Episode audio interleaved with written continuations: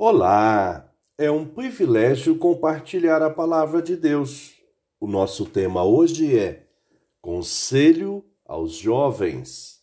Em Tito 2, 6 e 7, lemos: Do mesmo modo, quanto aos mais jovens, exorte-os para que, em todas as coisas, sejam moderados. Seja você mesmo o exemplo de boas obras. No ensino, mostre integridade, reverência.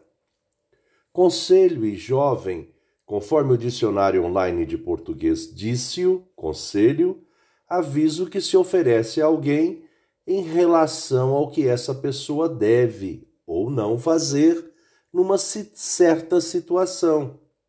Recomendação: jovem, de pouca idade, na juventude, moço, o apóstolo, nesta perícope, porção de texto, recomendou ao seu discípulo Tito que ensinasse aos mais jovens um modo condigno de viver, alinhado aos valores do reino de Deus, segundo a palavra revelada pelo Senhor Jesus. Disse: Seja você mesmo um exemplo de boas obras. No ensino, mostre integridade reverência.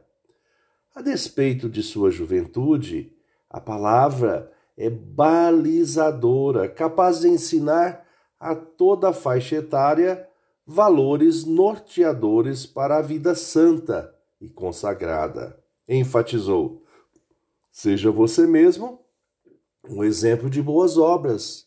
Ainda referiu-se à postura quanto à aprendizagem mostrar integridade, capaz de vivenciar o ensino recebido com completude, ou seja, assimilar integralmente a essência aprendida.